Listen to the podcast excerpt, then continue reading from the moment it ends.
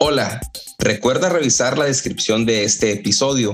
Encontrarás ahí ligas importantísimas que te llevarán a masterclass y cursos gratis de la Sociedad Whisky Academy, la Happy Hour, el perfil del invitado y la tienda de whisky en español, además de nuestro perfil de Instagram. Si te gusta este episodio o cualquier otro, compártelo al terminar de escucharlo por cualquier medio. Envíalo por WhatsApp a un amigo, Facebook, por donde quieras. Si nos escuchas en Apple Podcast o tu plataforma te permite calificar este podcast o episodio, te pedimos nos des cinco estrellas y nos dejes algún comentario. Recuerda que si compartes, comentas y calificas, nos ayudas a que este podcast sea descubierto por más personas apasionadas al whisky como tú y yo. Aquí es lo que vengo. Vengo con el Moonshine. El Moonshine dio eh, una serie televisiva que creo que todos hemos visto y si no vimos la película donde Johnny Knoxville, el de Jackass, es el protagonista de los Duques de Hazard. Los Duques de Hazard también conocidos como los duques de la suerte o los duques del peligro en Hispanoamérica, o bien el sheriff chiflado en España, que siempre cambian los, los títulos. es una serie estadounidense. ¿Cómo dices? Que son únicos, ¿no? En ese tema de las traducciones en España. Claro, claro. Bueno, mientras el sheriff chiflado en España eh, era popular, se dio porque una serie de televisión en Estados Unidos fue emitida originalmente pues, con el, en 1979 a, a, febrero de 1985 y fue inspirada, ¿sí? En una película eh, llamada Los Moon o los Moon Runners, o la traducción es Los Corredores de Moon o de Luna de Moonshine. Y se trataba sobre una familia de contrabandistas de licor. Entonces, esta serie de los Duques de Hazard se inspiró en el moonshine, ¿no? O sea, en, el, en el destilado que fue el originario del bourbon, del Tennessee whiskey y de toda la historia americana en cuanto al rye y el maíz. Pensé que ibas a decir algo lindo. Eh, y el, el, más significativo y el que siempre en la trama de la serie salía era eh, Jesse Duke, que era el tío, ¿no? El viejito que siempre salía con sus frasquitos de mermelada con, con, con Moonshine o, White Dove, salía y siempre se le quebraba, no era, o siempre estaba tomando en la parte de la trama. Bueno, se me hizo un punto importante porque también ahí está una fábrica eh, de Old Smoky, que es la fábrica con el mayor protagonismo de Moonshine, que vienen así como frascos de mermelada y está ubicado en Tennessee. Entonces, un punto importante que rescata la historia del, Tennessee Whiskey y que yo tengo un par de ejemplares ahí, pequeñitos, unas muestras, y aún no tengo, fíjate, no, no los he tomado, los tengo como adornos. O sea, sin, sin, sin ánimo de, de, de, de, decir que son buenos o malos, ¿sabes qué? Yo creo que esos licores particularmente debes, debes tomarlos en un día en donde tu boca haya, no haya sentido mucho impacto de ciertos, de ciertos aromas, ¿no? O sea, como que debe estar demasiado neutra. Quizá unos dos o tres días de no haber ingerido ni una cerveza, ningún espirituoso, para que de esa manera, de esa manera, pues pueda sentir mejor las notas. Yo he tenido la oportunidad de probar uno de estos Holy Smokies de, de Harley Davidson, ¿no? Me lo presentaron y me dieron con una botella de Jack entonces me parecía súper interesante, pero te digo, pero yo lo probé una vez y recién como comprado y me iba a servir unos cuantos jacks. Entonces como que sí le sentí algo, algo extraño en mi paladar. Pero después creo que no había probado nada de licor como en tres o cuatro días más o menos y lo volví a probar y obviamente es como que, que, que se sintió diferente, distinto, ¿no? No sé si se respiró mejor o qué, pero como que le puedes dar una oportunidad ahí. Claro que sí, claro que sí. Yo también espero un día tomar esta, este Old Smoky que tengo ahí. Eh, y ya le pondremos la fotografía de las botellas que estamos platicando. Eh, y Jackman me mandará algunas fotografías y las pondremos ahí en el, eh, en la página de Instagram de Whisky en Español en Instagram. Bueno, para casi ya terminar la historia de Tennessee Whiskey, donde Jack Daniels y George Dickel se este, entrelazan. Dicen, las históricas destilerías de Jack Daniels y George Dickel. George Dickel eh, es otra, es la segunda destilería más grande de Tennessee Whiskey. regresaron tras la prohibición para reconstruir la industria y hoy liderar en la revolución de la categoría. Desde, 19, perdón, desde, desde el 2009, Tennessee reformó sus leyes y eliminó algunas barreras legales. Por esta razón, aunque todos no lo crean y piensen que solo Tennessee tiene Jack Daniels y tiene George Dickel, hoy el número de destilerías aumentó hasta 30. Visitar las destilerías en Tennessee es como un viaje al viejo oeste, donde el aire huele a madera quemada, el Porsche de cada casa se mece una sillita al ritmo del jazz y del blues con una persona sentada. Tennessee es conocido por su música, por la hospitalidad de su gente y claro, por su whisky. Es atravesado por el potente río Mississippi, testigo de luchas raciales y una vieja ruta comercial que transportó miles y miles de barriles de whisky desde Minneapolis hasta Nueva Orleans.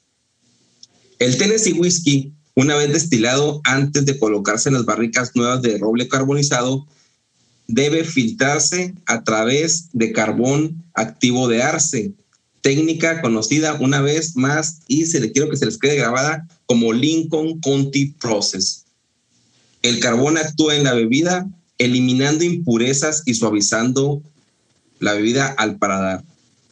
La crianza o la maduración mínima es igual que el bourbon, mínima de dos años.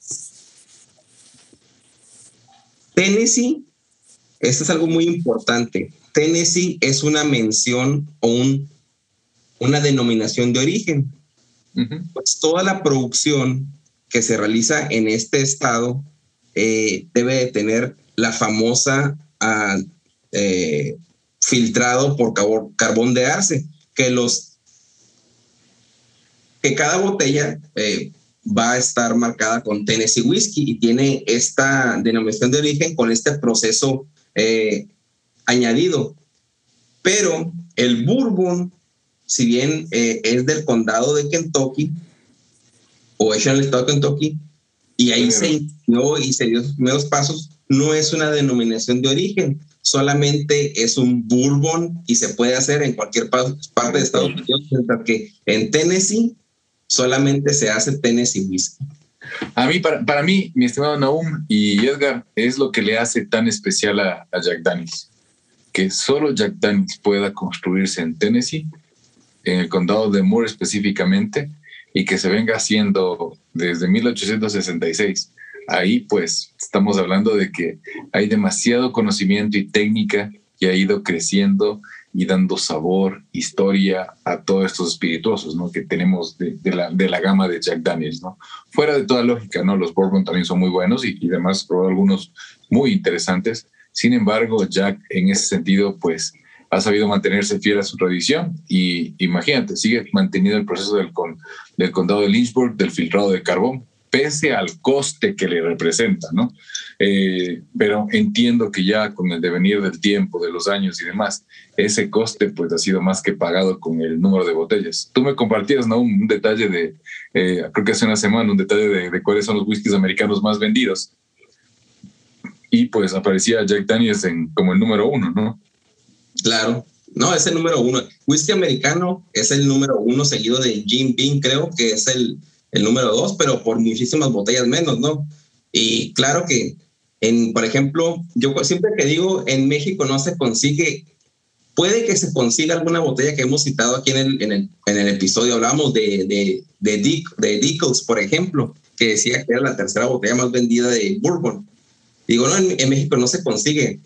No es que no se consiga, porque si hay tiendas especializadas en whisky, pues te va a traer la botella hasta la más excéntrica, la van a tener ahí pero yo digo, cuando vas a un, a un pueblo, por ejemplo, yo que soy de, de Ascensión, de La Shona, y vas a una licorería como una El Zaguaro, ¿no? Que vas ahí, y tienen botellas pues las que traen a distribución promedio de todo México, no te vas a encontrar con excentricidades.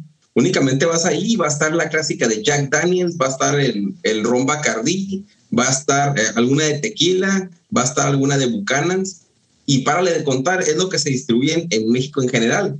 Pero ya hablamos de que existe Jack Daniels, me explico. O sea, no es que no esté. Y las demás se dicen, no, que tenemos más de, somos la tercera más vendida en el mundo y estamos más en, presentes eh, en más de, no sé, ¿verdad? 60 eh, países, y, pero no están en los lugares comunes. Y Jack Daniels siempre está, ¿no? De hecho, aquí está en mi pequeña colección. No, de hecho, como te digo, eh, mira, está en todo lado, está en todas partes, es increíble. Yo, como ayer comentaba Tito, eh, a diario recibo mensajes de gente de Latinoamérica, de personas que me preguntan cómo empezar su colección de Jack Daniels, cómo consigues las botellas, eh, cómo reconozco si una es falsa o no, qué, qué pienso, cuál, cuál es la que más me gusta. Entonces yo siempre parto de que la que más me gusta siempre será el Old Number Seven, ¿no?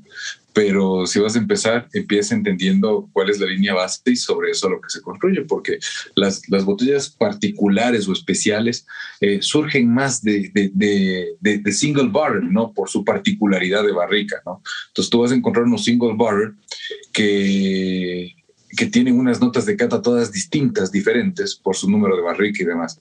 Eh, alguna vez, como, les comento, como inició Whisky Sin Fronteras fue por eso. Nos reunimos cuatro amigos a catar single barrel. De esos cuatro amigos, dos teníamos las barricas de la misma, dos botellas de la misma barrica. Una cosa súper particular y súper difícil de encontrar.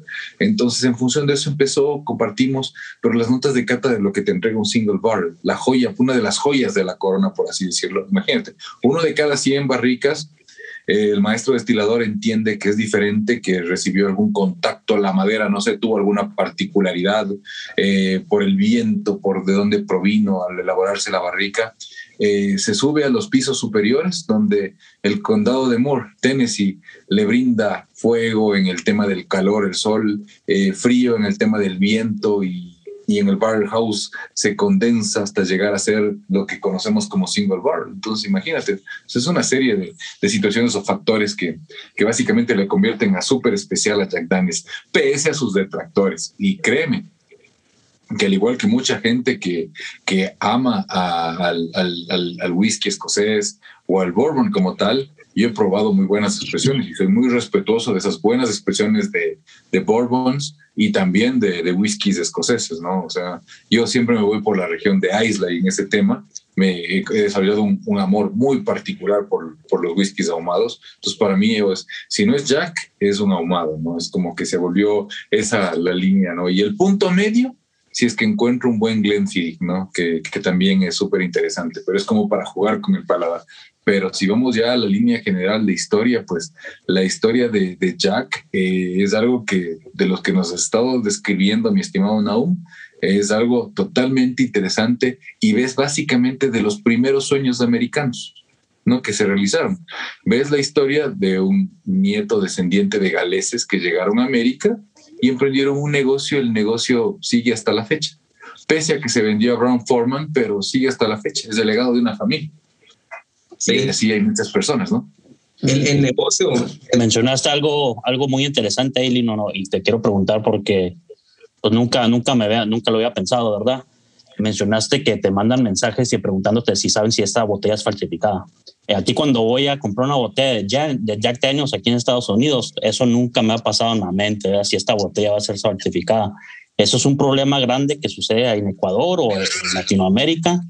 Eh, es, algo... En, Latinoamérica, por lo general, por ejemplo, todas las botellas que venden en Estados Unidos son como esta. No tienen, no tienen válvula de seguridad. ¿Ya? Todas las botellas que llegan desde, no sé si en México, pero sí desde Centroamérica hacia abajo, tienen una válvula.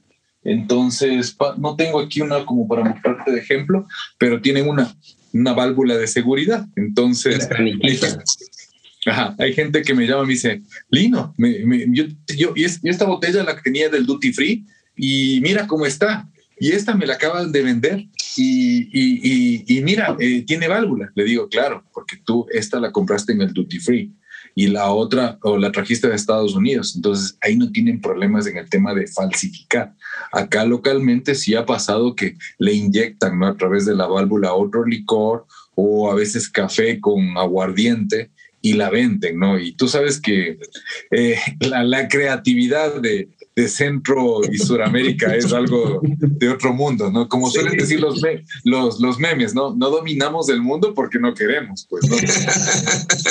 Entonces, sí, o sea, tienes que fijarte en los detalles, eh, rasgos de caligrafía de la, de la etiqueta como tal, particularidades. Por ejemplo, en en, en, la etiqueta como tal eh, de la del Old Number 7 es así, te describe Distiller and Bottled by Jack Daniels, Lynchburg, Tennessee y te da la graduación alcohólica, ¿no? Pero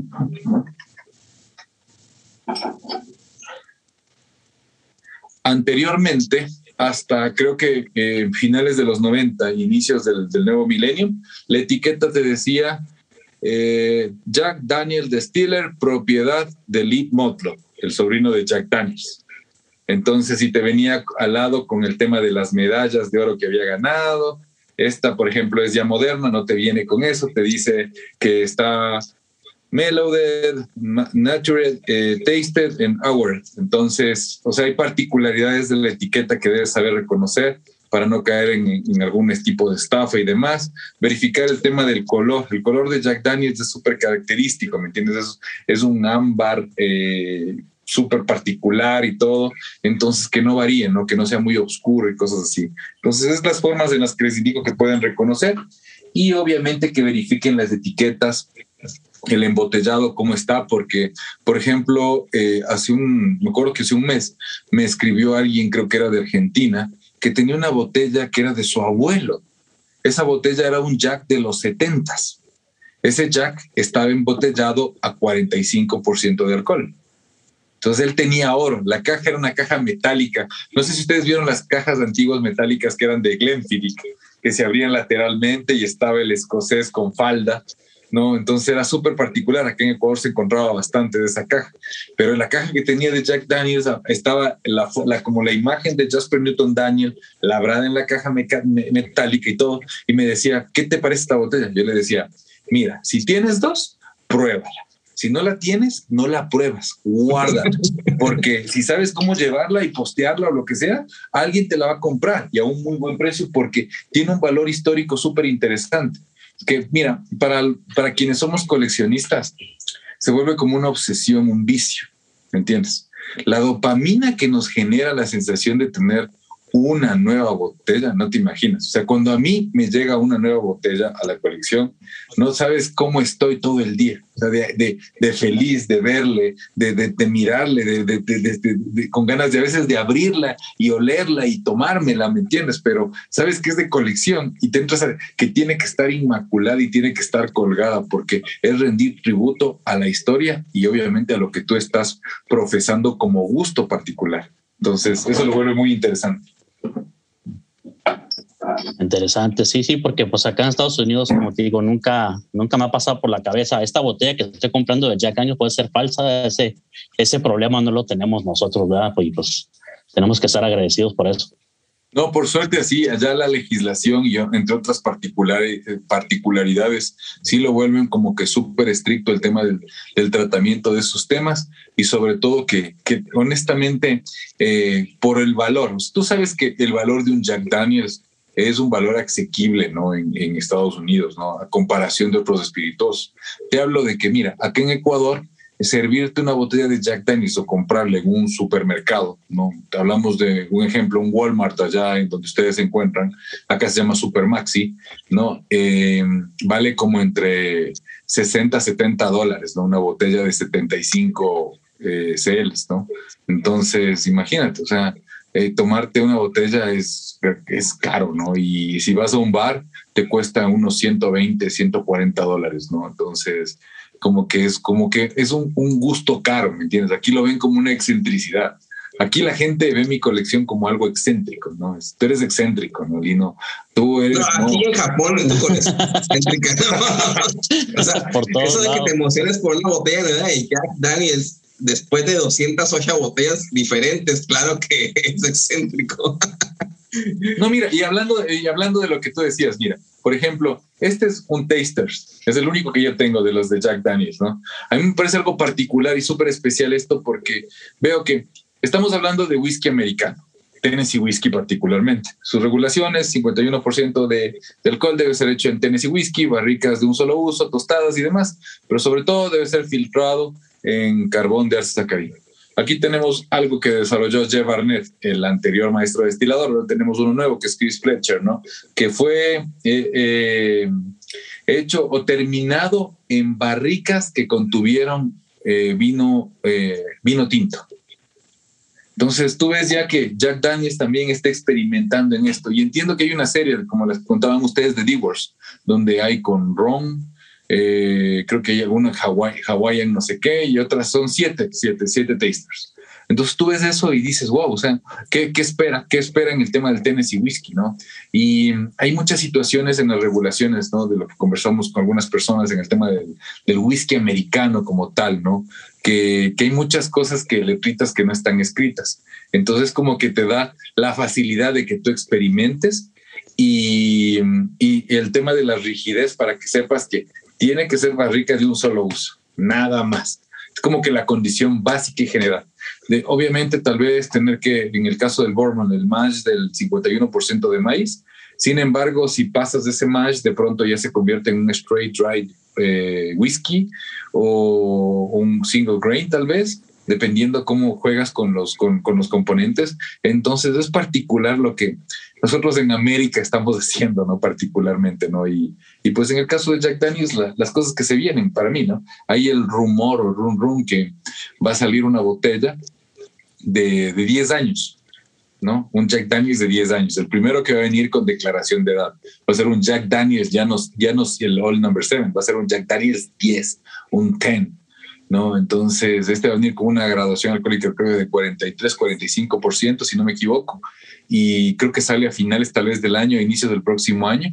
Es una colaboración porque es algo que forma parte del legado de, de Jeff Barnett, ¿no? Y que bajo la producción de Chris Fletcher, pues va, va a ver la luz, ¿no? Eh, estoy esperando a ver cómo, cómo, cómo, cómo, cómo evoluciona eso y obviamente probarlo, ¿no? Y en el tema de single barrel, pues decirte que basta que basta lo que te otorga las características de cata y demás. Los single barrel que, que hay, el, el, el Proofed eh, Cask Strange, que tenemos una graduación de 64.15 un sabor pues espectacular, ¿no? Entonces es algo que la gente no tenía, tenía esa curiosidad y que te diría que preguntar porque esa es una de las expresiones más nuevas que sacó Jack Daniels, que tengo entendido, es la, la, la Single Barrel Barrel Proof Rye. Y ahorita es la que, la que todo el mundo está buscando y es casi imposible de buscar. mira, yo, te, yo, yo, mira, yo la estaba rastreando desde Ecuador y no la encuentro. Yo quiero conseguirme una porque la graduación alcohólica de esa está como en 62 punto algo. No, hay otra que salió también, la, la que le hicieron conmemorativa a Eric Church porque tiene esa canción a Jack Daniels y, y porque Eric Church, así como la mayor parte de embajadores no denominados de la marca, como Guns N' Roses, eh, Led Zeppelin, ¿no? y otros cantantes de rock, hicieron, ¿no? de, consumir Jack Daniels, de beber Jack Daniels eh, sin, necesidad, de que la marca les, les, patrocine o les dé algo, ¿no? Eh, viendo esto, pues, y el tipo de música country que toca Eric Church, sacaron esta edición Eric Church, que es un single barrel, una botella totalmente negra. Esta botella salió casi en pandemia, pero creo que como que todos estábamos guardados en pandemia y pues siempre de vez en cuando los lives, los, los, los, traguitos con los amigos, pues barrieron. La verdad que es casi imposible de conseguir. ¿ya? Y esta que te digo, estas que tú mencionas, hay una botella que tiene un, una etiqueta verde, que tiene una graduación alcohólica menor, y ahora salió una etiqueta azul, que también es un Jack Daniel Rye, ¿no? Entonces, imagínate los sabores que nos estamos perdiendo por esta particularidad. Por eso, si la encuentran, ustedes que miren, yo a todos mis amigos que vienen de los Estados Unidos les digo, si entran a un liquor store, vean que hay vean si hay Jack Daniels, vean si hay alguna cosa rara y cómprenla, porque no saben lo que termina costando en los grupos adecuados, en, con la gente apropiada que está rastreando botellas.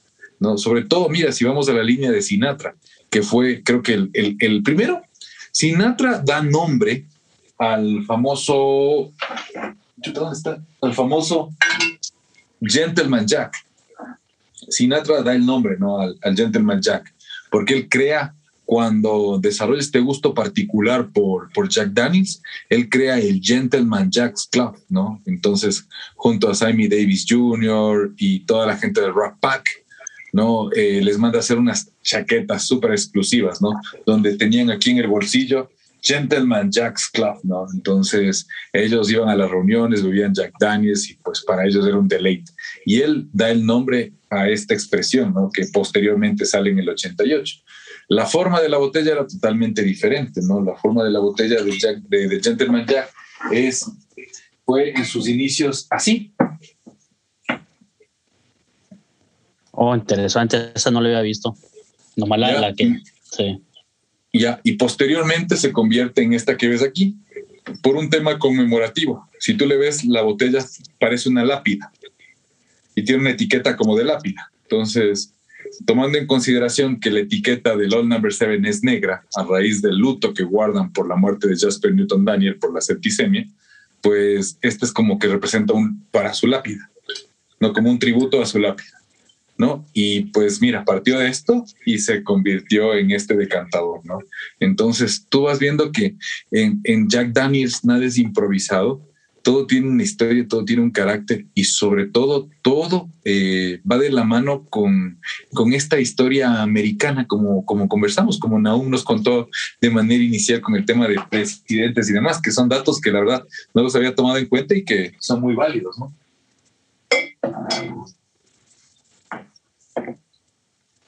Claro. Se vuelve, se vuelve, como te digo, se vuelve súper interesante esto y pues te das cuenta de que Jack Daniels fuera de ser una, una marca pequeña en su momento o como que fue considerada pequeña, proveniente del sur del Mississippi, pues evolucionó, creció y, y vamos como 162 años eh, sumando y contando, creando historias y pues haciendo que cada día valga la pena, pues no, para, para muchas personas que, que, que amamos y queremos a la marca, pues no. Salud. Salud. Salud.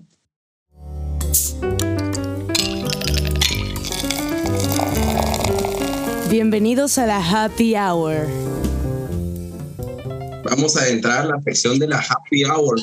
Orlando no está, pero tenemos un trago reservado y exclusivo y no hay otro trago yo creo más eh, conocido fuera de Old Fashion que es el magnífico Jack and Coke. ¿Qué opinas tú de este trago? Ahorita que no tenemos a Orlando, que es nuestro sultán de la coctelería, ¿lo has hecho? ¿Lo recomiendas? ¿Cuándo lo recomiendas? Este, ¿Cuándo no lo recomiendas? Y si conoces un poco del origen de, esta, de este trago, lindo. Mira, eh, entiendo que nace casi a inicios de, 1900. Entiendo que fue inclusive el Jack and Coke como una especie de error, ¿no?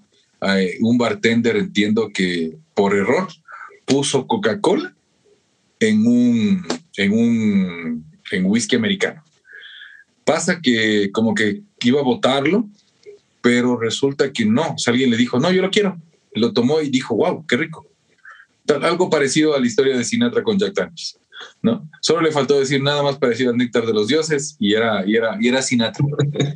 y desde ahí, pues, pues el, el, el, bartender que lo preparó, pues empezó a seguir preparándolo y se volvió como un trago icónico, ¿no?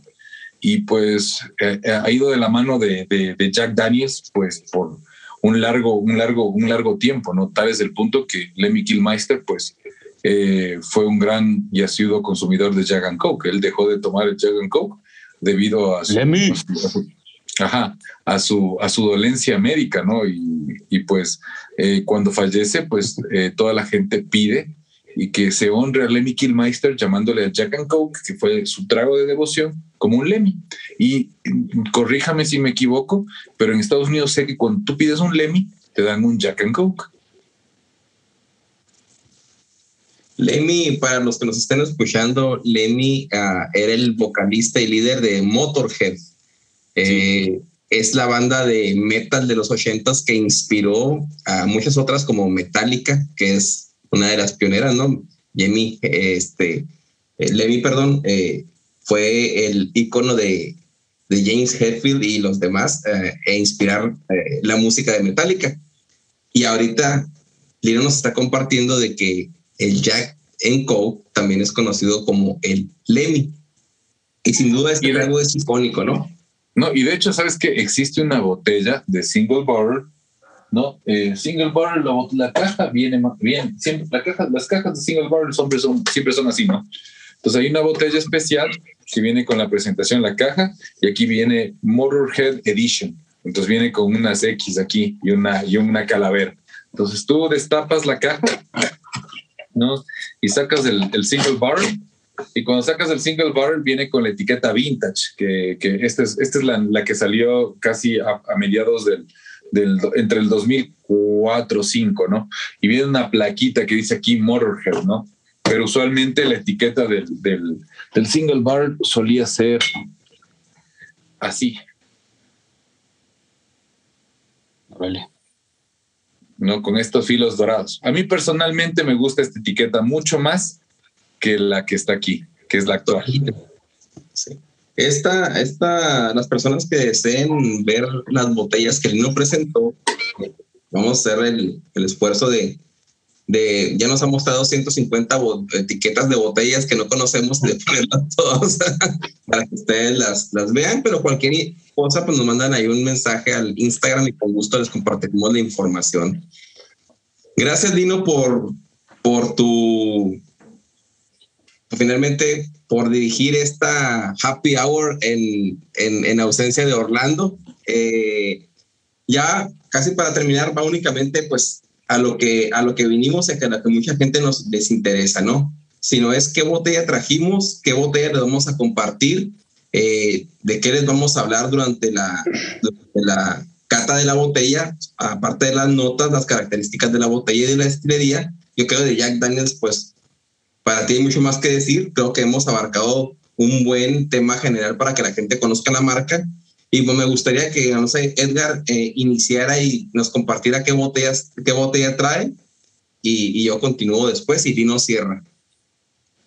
Bueno, sí, yo tengo la de la Jack Daniels Rye, ¿verdad? No es la single barrel, es la, la, la Rye base, ¿verdad? Este, esta botella yo la primera vez que la probé, ya hace unos, no sé, unos cinco años. Andaba en un antro y apenas en ese momento es cuando estaba empezando en esto del whisky. Y en ese antro andaban, pues yo creo que tenían una promoción con Jack Daniels y había un representante de Jack Daniels y traía unas muchachas trabajando que estaban regalando muestras de, de rye. Y viene una de las muchachas, muy bonitas las muchachas, con sus shortcitos chiquitos, bien, bien guapas, ¿verdad? Para, para poder regalar y dar las muestras de, de Jack Daniels y me trajo un, trajo un, vasito de esos de como de cartón, haz de cuenta, y con un cubito de hielo. Y dije, no, pues yo la quiero probar, pero la quiero probar sin hielo. Le dije a la muchacha, tráemela sin hielo, por favor. Y me está seguro que la quieres sin hielo, están calientes. Dice, no, no, no están frías. Le dije, sí, la, por favor, quiero, quiero probarla así sin hielo. Me puedes traer la muestra sin hielo, ok, sí. Y ya me trae la muestra sin hielo. Y el, y el que estaba ahí, el representante, se dio cuenta que yo le pedí a la muchacha sin, sin hielo, ¿verdad? Y viene y, empieza a platicar conmigo y saca una botella de Frank Sinatra. Dije, hey, pues prueba esta, me dice. ¿Te gusta el whisky? Se prueba esta de Frank Sinatra. y dije, ok. Perfecto. y, esa fue la de las primeras dos veces que probé rye y probé la, la, la, edición de Sinatra.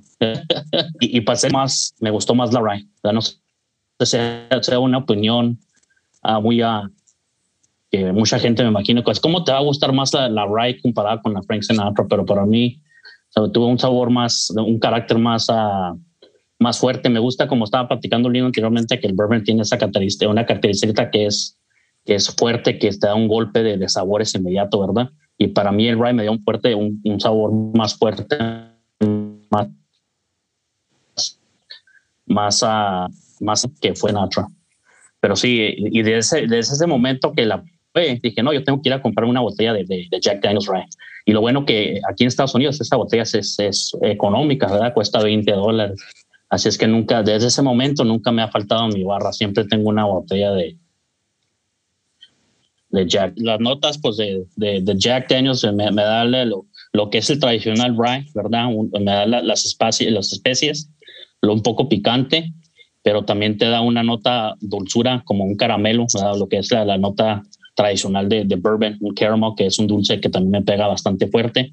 Y eso es lo que me gusta a mí, que me pegue bastante fuerte el whisky en cuanto me toca, me, me toca la, la, boca, ¿verdad? Pero sí, muy, muy interesante. No, pero sabes que en el tema del rye yo siempre sostengo que... No, sí, te iba a decir que en el tema del rye eh, o en Jack Daniel siempre, siempre me, me termina eh, intrigando esa situación de que fuera de cualquier lógica y material o insumo, en este caso estamos hablando de que estamos, estás tomando un, un Tennessee Whiskey, un, un Rye Straight, eh, un, eh, dice Straight Rye Whiskey, pues tenga una, una proporción de 70, 18, 12, ¿no? 70 centeno, 18 cebada malteada y solo 12 de maíz. Aún así, tenga cierta nota o cierta característica que te da la nota de que Jack Daniels sabía Jack Daniels porque parece mentira, pero la barrica influye tanto de una forma tan interesante que termina matizando. Entonces el Ray, tú le dejas respirar y termina sabiéndote de cierta manera a lo que sabe un Jack Daniels, ¿no? Por, como que todo vuelve a su origen, ¿no? Es algo que te quería comentar. Personalmente a mí me pasa eso, ¿no? No sé si es por mi excesivo obsesión con la marca, ¿no? Pero como te digo, sí, eh, el rye es algo que debe estar tanto como el 7, como, el rye deben estar en la barra de cualquier persona que, que quiera tener dos buenos Tennessee whisky, ¿no? O sea, como para empezar, para comparar, para jugar, para tener como, una comparación real de lo que es Jack Daniels, porque inclusive el, el rye que tienes tú, eh, yo, lo, yo lo siento a veces, como te digo, como un Jameson, o, lo he llegado a, a, a dar a Qatar y la gente me ha, me ha citado a Jameson, ¿me, entiendes? A un Jameson, estoy tomando un Jameson, ¿no? Es un Jack Daniel Wright, entonces es algo súper interesante por esa parte con la polaridad. Interesante, sí, a Jameson nunca, nunca me da, porque Jameson me da notas muy diferentes, ¿verdad? Manzana y cosas de eso, esas notas no, no las saco del Rye, pero ¿Sabes qué? Sería bueno que pruebes el Jameson. Hay un Jameson Rye, si no me equivoco. No lo he probado. Ok. Bueno, yo voy a continuar con la botella que traje. Yo traje eh, un George Dickel, que es, el, es la, empresa que le hace competencia a Jack Daniels, que bueno, que ni siquiera es competencia, pero es la segunda destilería más grande en el estado de Tennessee.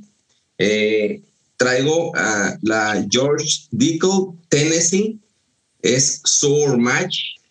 Sour Match ya sabemos que es que utilizan eh, parte de la masa del mash bill anterior para seguir creando o tener eh, pues las mismas notas o tener unas notas más, este, eh, pues tener una continuidad en el sabor y no tanta varianza. y es el número 8. Voy a platicar un poquito de la historia de George Dickel, ya que abundamos demasiado en Jack Daniels. También quiero que conozcan al, al segundo de Tennessee. Bueno, George Dickel nació en Alemania en 1818 y, él, emigró a Estados Unidos en, en 1844. Él fundó un negocio eh, en Nashville, Tennessee, en la década de 1850 y comenzó a vender licor eh, en 1861, después de, que, después de que llegó, ¿no? Después de que fundó su negocio. Operaba una tienda de licor en Nashville y a finales de 1860 fundó George A. Dickel Company, una empresa de venta al mayoreo que compraba whisky a los destiladores regionales y lo distribuía en barriles, jarras y botellas. Bueno, después de esto, de, en 1852, eh, McLean Davis se unió e hizo sociedad con George. Davis se convirtió en el destilador de la operación y se le atribuye la receta del whisky de George Dickel. A principios de la década de 1890, su eslogan era suave como la luz de luna. Nótese que la luz de luna sigue presente en todas las destilerías de Tennessee. Ahorita el lema es nadie lo hace como nosotros, pero en ese entonces era Zoe como luz de luna. Y tenía ah, sus raíces en el método de, Davis y él decía que le gustaba muchísimo eh, destilar más en invierno y enfriar la masa o el puré o el mash por la noche eh, para darle esa suavidad. Después de un accidente en 1866, eh, el protagonista de este whisky, eh, George, se deterioró y entró otro socio que es Swab.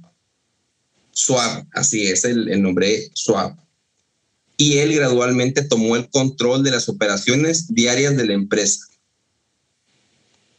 En 1900, ya en la etapa de 1956, ya este Dickles intentó comprar la marca de Jack Daniels para hacer un, pues, un monopolio en Tennessee, pero lógicamente George Dickles, perdón, no pudo comprar Jack Daniels por el precio al que se la daban. Y él dijo, ok, si no puedo comprar, con, competir contra Jack Daniels, pues entonces es tiempo de hacer whisky y empezar a, a hacer el número uno pues no lo ha logrado hasta el momento. George Tickle ha tenido un problema donde lanza ediciones eh, y siempre nunca tiene el stock para dar, porque ha sido muy vendido. Por ejemplo, dice que, eh, que ha, sido en los 90, en 1990, tuvo una súper demanda, pero la oferta que él tenía para los, para los consumidores nunca pudo con ella y siempre estuvo cerrando y abriendo, cerrando y abriendo su destilería por falta de recursos. Este recurso pues era el Tennessee Whiskey. Eh, en 2012, eh, el George Dickel Dry fue introducido a la cartera de productos de Dickel, pero este whisky no se produce en la destilería de Cascade Hollow, que es la destilería de George Dickel. Es producido por un contrato de Indiana, la Indiana MGP, que hace millones o miles de mezclas de whisky fuera de, pues está en Indiana y es conocida por, porque hizo Bullet, porque hizo muchos que no tienen destilería, simplemente compran whiskies de ahí y fue introducido a la cartera de Dickles, este Dickles Rye. Es el único whisky de, de George Dickle que no se produce en, en Tennessee y no lleva el nombre de Tennessee, únicamente dice George Tickle Rye. Lo interesante aquí es que eh, de 2005 a 2015, eh, Cascade Distillery operó bajo la supervisión del maestro destilador John Loon. John Loon ya no trabaja ahí, se fue a una compañía pequeña que es Popcorn Southern, pero ahora trabaja para Sasser, para Buffalo Trace, y el cargo lo asumió Nicole Austin, que era la directora general, general de la compañía y ahora es la, la, master eh, blender de, de George Dickel, y ella tuvo que pasar una capacitación en Irlanda en la destilería de Tulamordieu y aquí viene ella como representante eh, de George Tickle. George Tickle tiene varias, tiene varios whiskies, tiene ocho. Dentro de su cartera tiene una pequeña colaboración, o la primera colaboración la tuvo con la salsa Tabasco. Es un Tennessee uh, whisky terminado en Tabasco, la salsa Tabasco que todos conocemos, las pequeñas botellitas de salsa, salsa Tabasco que sabe medio ácida. Esa. Eh, tiene dos eh, botellas principales, que es la número 8 y la número 12, siendo todo un misterio, así como el número 7 de Jack Daniels, de dónde provienen esos números. Esta botella de George Tickle, la verdad es que yo la comparé con esta número 8 contra el Jack Daniels 7, eh, o la, o la etiqueta más común base de Jack Daniels. Y son tan parecidos, son tan parecidos en notas, o sea, todos te, van a dar notas, pero algo que encontré yo en esta de George Dickel es que no te da la nota pronunciada de Jack Daniels a alcohol y acetona que sí te da. Que muchos amigos que he tenido que se las, oh, prueba este, y me dicen, es como si tuvieras una Coca-Cola sin gas. O sea, no tiene ese punch que quieres de alcohol en la boca del Jack Daniel. Tiene las notas, sabe igual, pero no tiene esa, ese, ese, toque de alcohol que te da Jack Daniels, que para mí sí alcohólico. Sabes que yo no, yo no he tenido la oportunidad de probarlo, el, el, el, que, el que, acabas de reseñar, eh, mi estimado Naum, pero voy a ver la forma, sabes que sí, sí, sí me da curiosidad. De hecho, ah, con esta, con este, con este, con esta grabación, con esta conversación, con esta tertulia que hemos tenido, también eh, me, recordé que en mi lista de, de, botellas que quiero traerme es un Uncle Nearest para también tener como parte de la colección, porque me parece rendir tributo a quien creo que básicamente fue de las bases de, para la estructura de, la, de como tal, la de, de, la destilería como tal en el caso de Jack Daniels, pero súper interesante lo que cuentas, ¿no? Pero sí, sabes que pasa bastante que ciertos pequeños productores, y hablo pequeños no porque por su producto, bro, pequeños por su capacidad de producir, ¿no? Eh, tú quieres acceder a más y lastimosamente están coartados por su capacidad operativa. Entonces, a veces pasa también acá en Ecuador con algunos pequeños productores que conozco que tú quieres hacerles partícipes de muchos eventos, pero a gran escala no pueden competir con otras empresas. Entonces, les resulta súper difícil eh, iniciar, ¿no? Y también me llama la atención lo que contaste del tema de los números, que así como el OL 7 pues no tiene una respuesta eh, o tiene muchas teorías sobre qué o por qué se llama así, eh, también existan en este caso dos números, ¿no? Sí, no, no tengo el dato aquí, fíjate, pero sí entre 1960, que tampoco no es muy descabellado para los que hablamos aquí de whisky cada episodio, 1960 y en 1990 Diageo compró George Tickle. Entonces, creo que quiere expandirlo. Si no lo ha expandido o si no lo ha puesto en tu lugar, ya Diageo pues tiene todo el poder para hacerlo. Y ha de ser una compra estratégica la que hizo, eh, tendrá su propósito, pero eh, George Tickle está bajo la tutela del grupo Diageo, eh, del que todos conocemos, pues Buchanan, Chivas, Johnny Walker, y muchísimas, muchísimas botellas más eh, forman parte de este grupo. Eh, me gusta bastante, viene a 40%, la verdad es que no es un eh, whisky, de hecho, esta, como le llamamos aquí, Ramona o Patona, que es una botella de casi, casi 3 litros, me costó relativamente 24 dólares, o sea, barata, y la uso para whisky de diario porque es un whisky que me gusta y porque pues no me duele el codo, ¿no? Eh, doler el codo es que soy tacaño. bueno, esta fue mi, mi reseña eh, de la botella que traje a presentar y pues Lino, te cedo la palabra para casi casi cerrar el episodio. Preséntanos qué nos traes. Bueno, primero que nada, agradecerles por esta tertulia, ha sido algo súper interesante, me quedo muy contento, ha sido grato todo este whisky en español, ¿no? Y pues a ti, Naum, Edgar, Qué pena que nos no nos pudo acompañar el otro amigo. Pues yo ahorita tengo un single bar, una de las joyas de la corona. Eh, eh, ya saben, una de cada 100 barricas se convierte en este espirituoso. El mío estuvo ubicado en la posición L31. Eh, fue embotellado el 5 de junio del 2020. Se puede decir que de, los últimos lotes de J. Barnett pertenece al barril 20-0-22-40. Y vamos a ver qué notas nos, nos entrega, ¿no? En nariz no, no es nada astringente, como usualmente suele ser el Old Number 7. Pero obviamente sí nos, nos da esa nota a vainilla y amable, ¿no? Característico de Jack.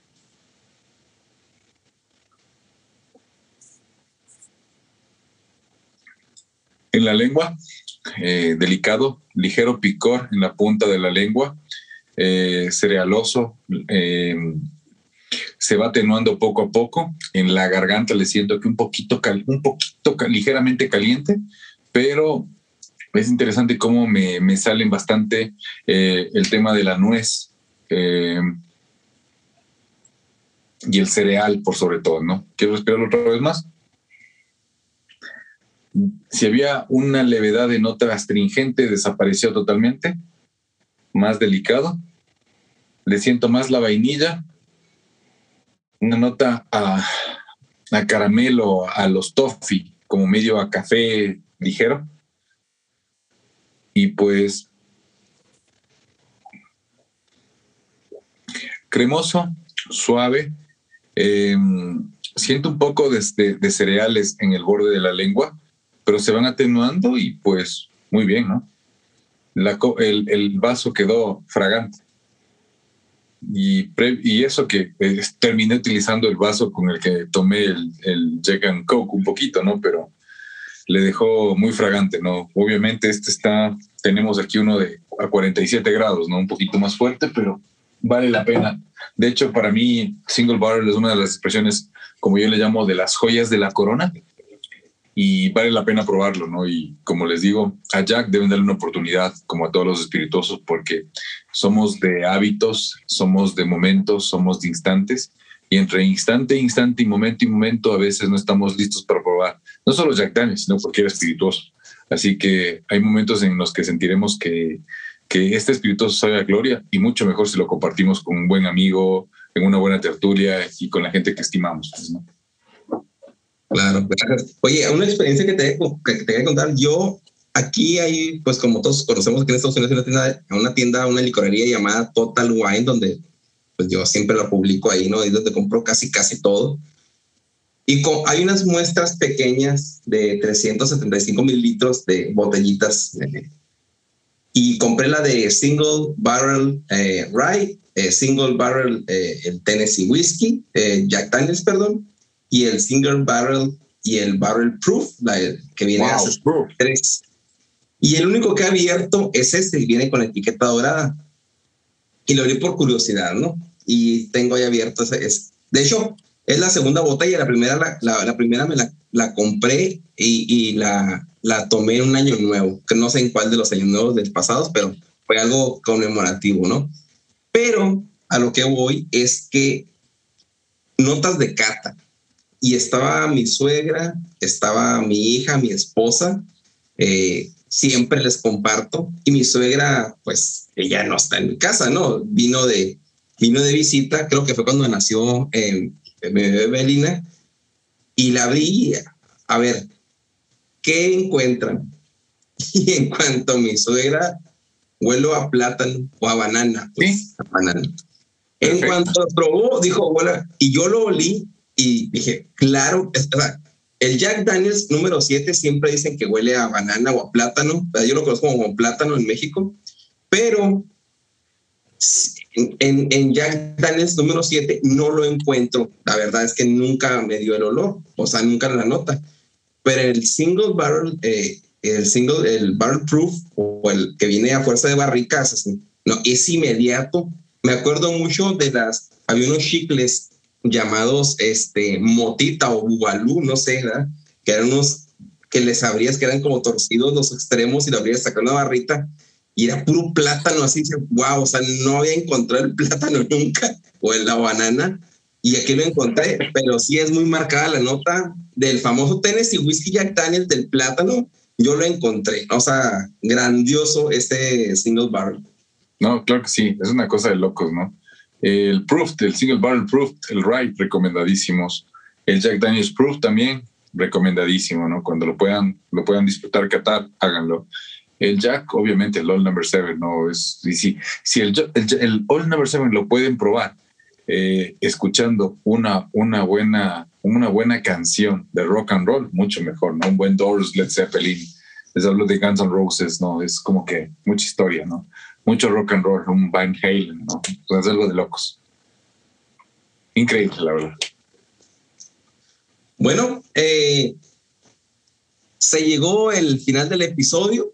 Eh, yo únicamente quiero, pues, agradecer a el Jackman Lino Armijos, que tuvo el placer de acompañarnos y, qué bueno porque complementó este episodio magníficamente.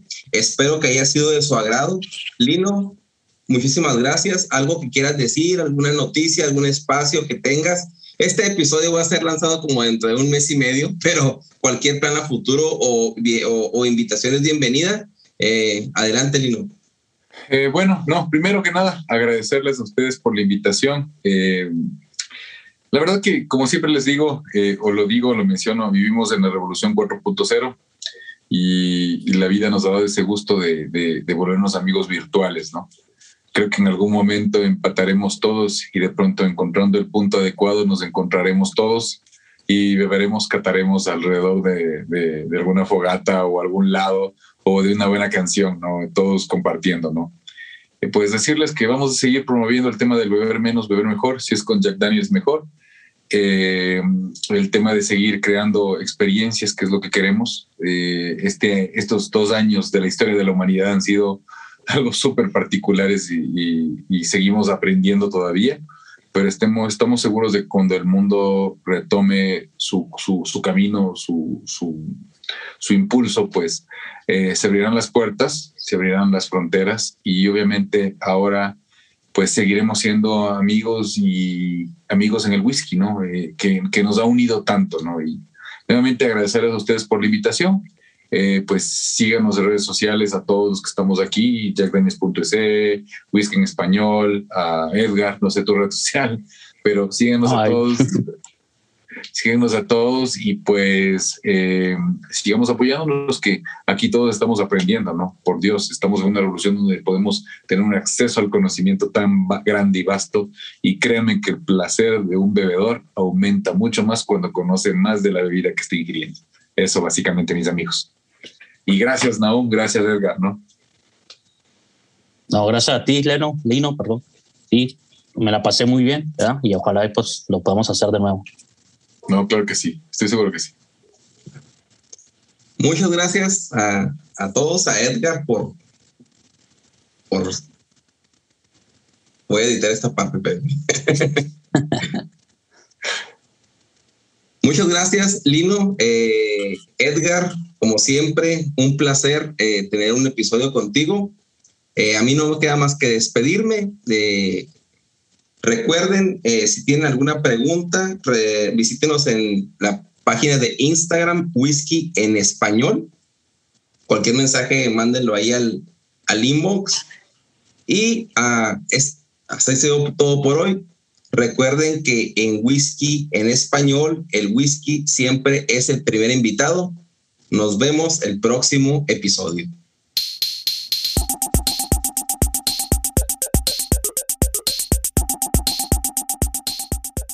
Si te gusta este episodio o cualquier otro, compártelo al terminar de escucharlo por cualquier medio. Envíalo por WhatsApp a un amigo, Facebook, por donde quieras. Si nos escuchas en Apple Podcast o tu plataforma te permite calificar este podcast o episodio, te pedimos nos des cinco estrellas y nos dejes algún comentario. Recuerda que si compartes, comentas y calificas, nos ayudas a que este podcast sea descubierto por más personas apasionadas al whisky como tú y yo.